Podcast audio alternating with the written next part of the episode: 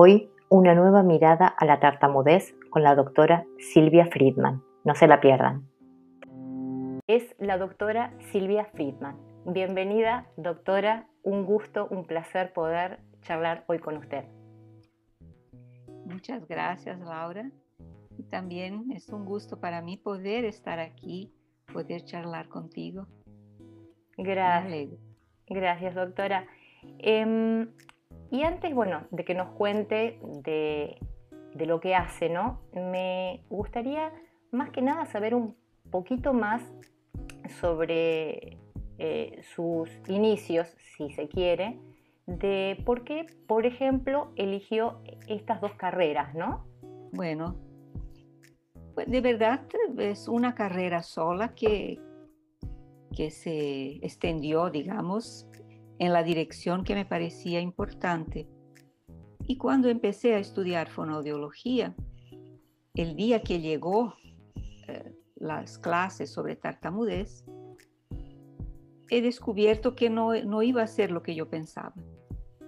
Porque la primera cosa que los profesores nos explicaron es que era, la tartamudez era un, un tema muy controvertido y que no se sabía claramente si era del lado psicológico, del lado orgánico y qué era efectivamente un tratamiento mm, que funcionara bien para la tartamudez.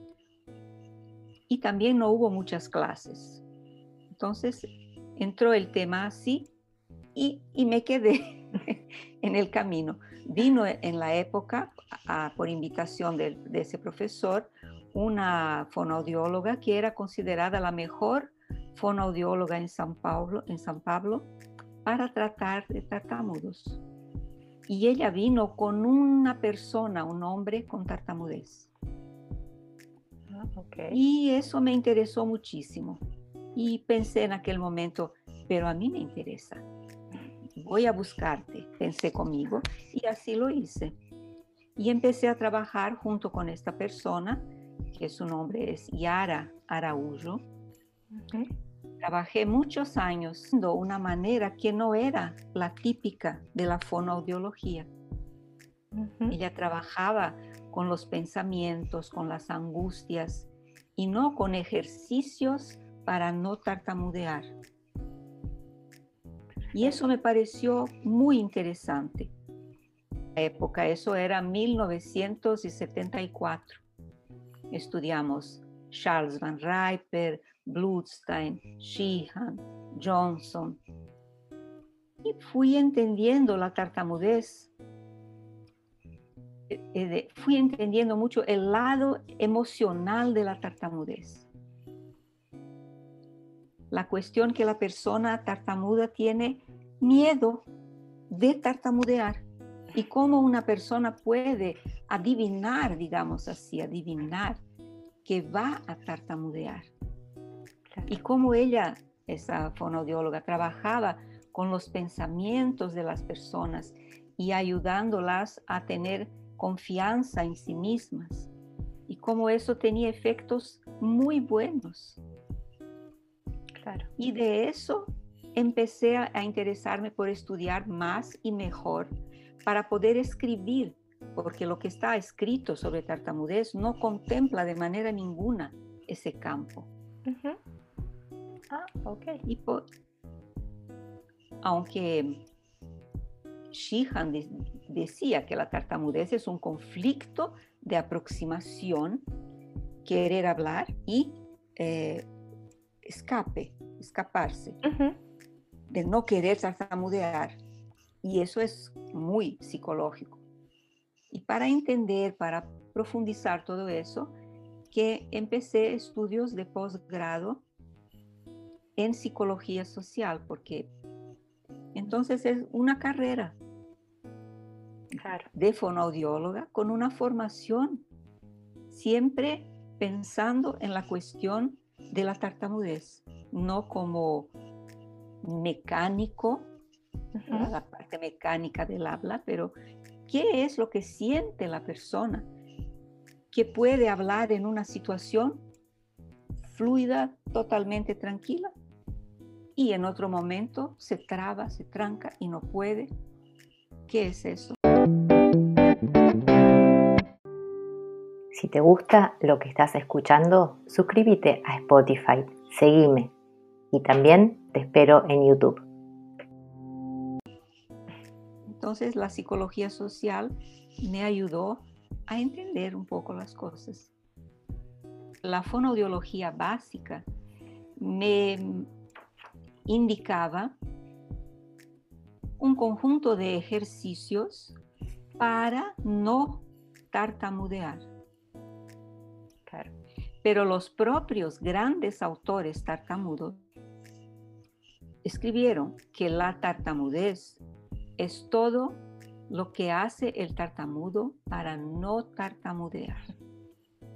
Entonces, no me parecía que, que había un sentido en darle a un tartamudo ejercicios, que son ejercicios para problemas de motricidad oral, para que no tartamudeara, porque me, me, eso sería ponerme en el mismo lado del sufrimiento. Si la tartamudez, porque todos estos pensadores, Bluth, ¿eh? y compañía, son, fueron, y están muertos, fueron tartamudos. Y si ellos dicen que la tartamudez es todo lo que hace el tartamudo para no tartamudear, tengo que escucharlos, porque ellos son tartamudos y son médicos, psicólogos. Entonces me parecía que, que no encaja lo que la fonoaudiología me presentó.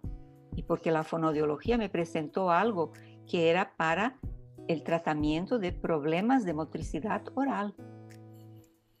Y no para una persona que tiene miedo de su propia forma de hablar, que tiene miedo de tartamudear. Y solo con los años, no fue de pronto, que empecé a estudiar lingüística discursiva. Eso ya fue después de, de tener doctorado y todo lo, y, escrito dos libros. Empecé a estudiar con una colega fonoaudióloga que tenía ese conocimiento de la lingüística discursiva. Claro. Y entendí ese concepto básico que cuando una persona habla, la forma de hablar se queda en el olvido. Uno tiene que dejarse hablar como, como es. Por ejemplo, como yo, que soy brasileña y, hablo español, bueno, porque nací en Bolivia, pero de eso ya, ya se pasaron sesenta y tantos años. Entonces, cuando uno habla, eh, la forma está en el olvido. Lo que está presente es el contenido, las ideas. Son las ideas, el significado que me guían por el discurso. Bueno, ¿y qué pasa en la tartamudez? En la tartamudez la persona sale del sentido de lo que está diciendo, no es que se olvida, del sentido, sabe lo que quiere decir, pero la forma que debería estar en el olvido le entra en la conciencia, se ocupa de eso, se preocupa con la forma tartamuda, porque la tartamudez nada más es que una forma. Ahora he hecho un movimiento que sería considerado otra vez tartamudo bueno, la palabra no cambió para nada, es la misma palabra. La forma fue lo que se clasifica como tartamudez. Y la persona tartamuda está en ese desequilibrio, porque el equilibrio, dice la lingüística discursiva, es olvidarse la forma y solo seguir el sentido, el significado del discurso. Y en la tartamudez se da ese desequilibrio porque la persona está en el significado hasta que una palabra va a tener tartamudez. Voy a tartamudear en esa palabra, mi nombre, el nombre del lugar donde trabajo, la fecha de mi cumpleaños, el número de mi documento. Entonces la forma sale del olvido, un desequilibrio. ¿Por qué ese desequilibrio? Claro. Y en mis estudios eh, de, lo que, eh, de posgrado, en esos estudios yo entendí por el discurso de las personas tartamudas, he podido entender que la persona tartamuda desarrolla una imagen de sí propia eh, de mal hablante, una imagen que tiene un estigma. Y eso es una, una formación emocional, afectiva. La persona siente eso, siente, es un sentimiento de minusvalía de sí mismo. Y por eso, cuando una persona que tiene tartamudez está hablando con amigos o que sea con, un, con su perrito, nada, no pasa nada. Fluye, fluye, fluye, fluye. Pero cuando la situación de habla es importante, es cuando comienza a preocuparse con la forma, comienza a, a ver, a sentir que esta palabra, aquella palabra, y hay personas con tartamudez que tienen marcas, palabras con P, palabras con P y R, como problema, trabajo, TR. Son marcas que se quedan en su subjetividad y que si es importante la situación, se muestran, se muestran, son avisos. Y esos avisos son avisos de peligro. Tartamudez, no quiero. Imagen estigmatizada de hablante. Y entonces el cuerpo se defiende con una traba. Es eso lo que yo pude entender de la tartamudez. Que el cuerpo se traba porque el pensamiento entra en la palabra, en el peligro. ¿Por qué entra? Porque tiene la imagen negativa y me está mirando, que van a pensar, que no sé hablar. Entonces viene el aviso y el aviso provoca en el cuerpo esa defensa de cerrar. Pero en el mismo momento que, que se cierra, eso que era como una defensa del organismo se vuelve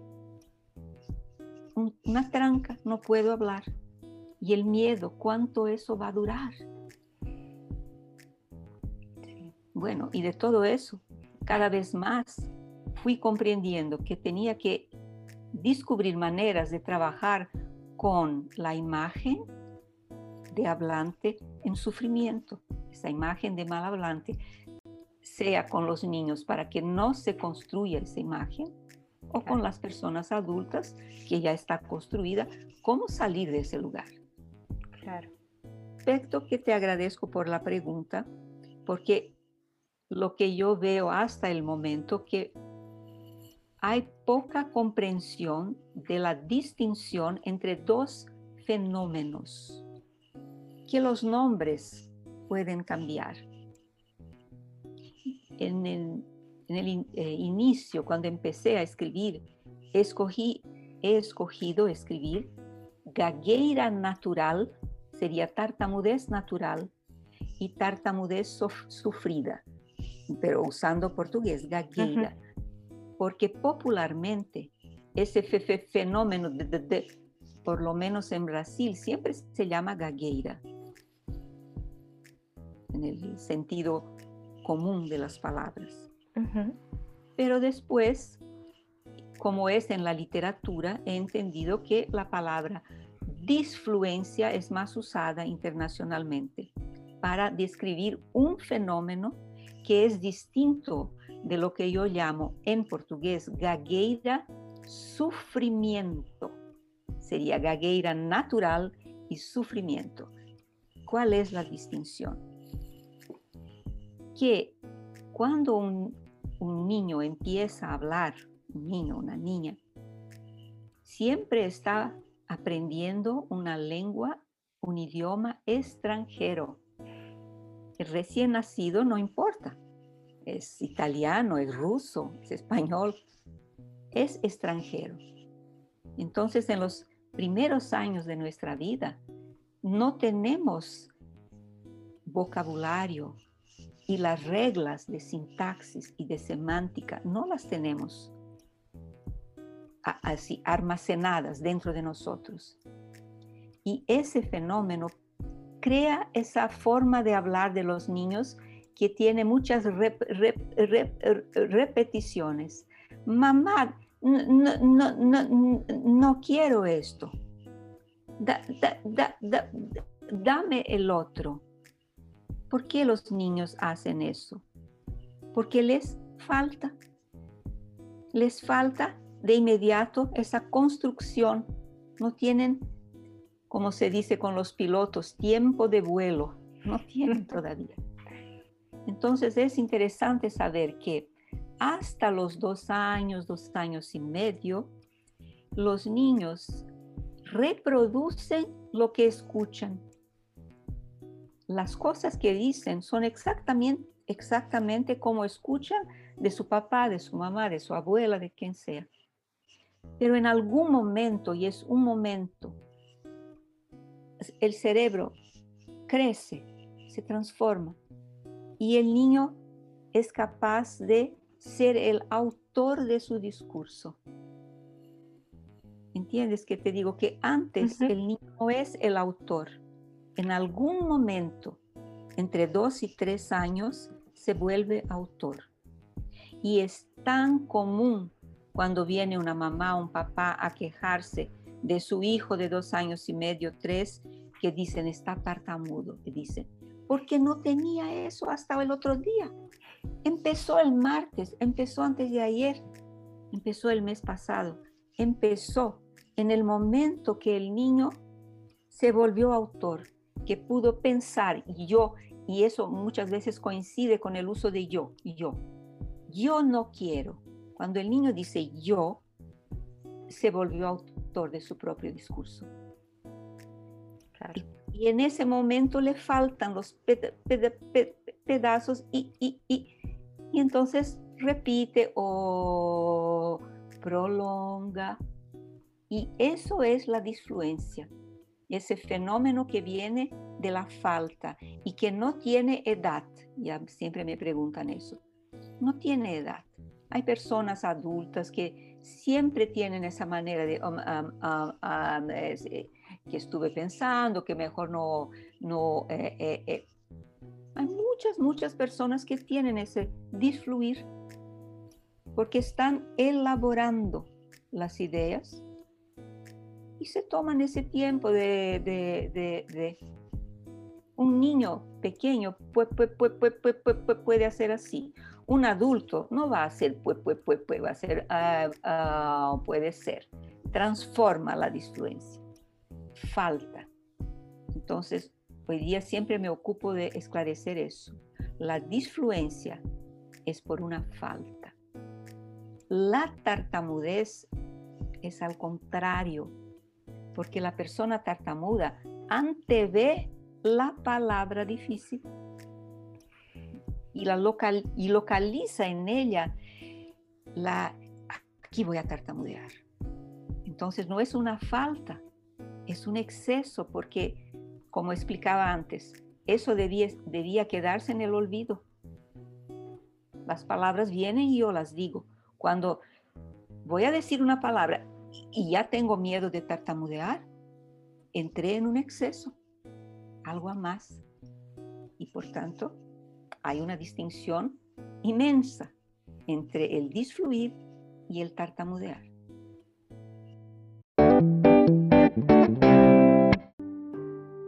Si te interesa la entrevista completa, la puedes ver en el canal de YouTube.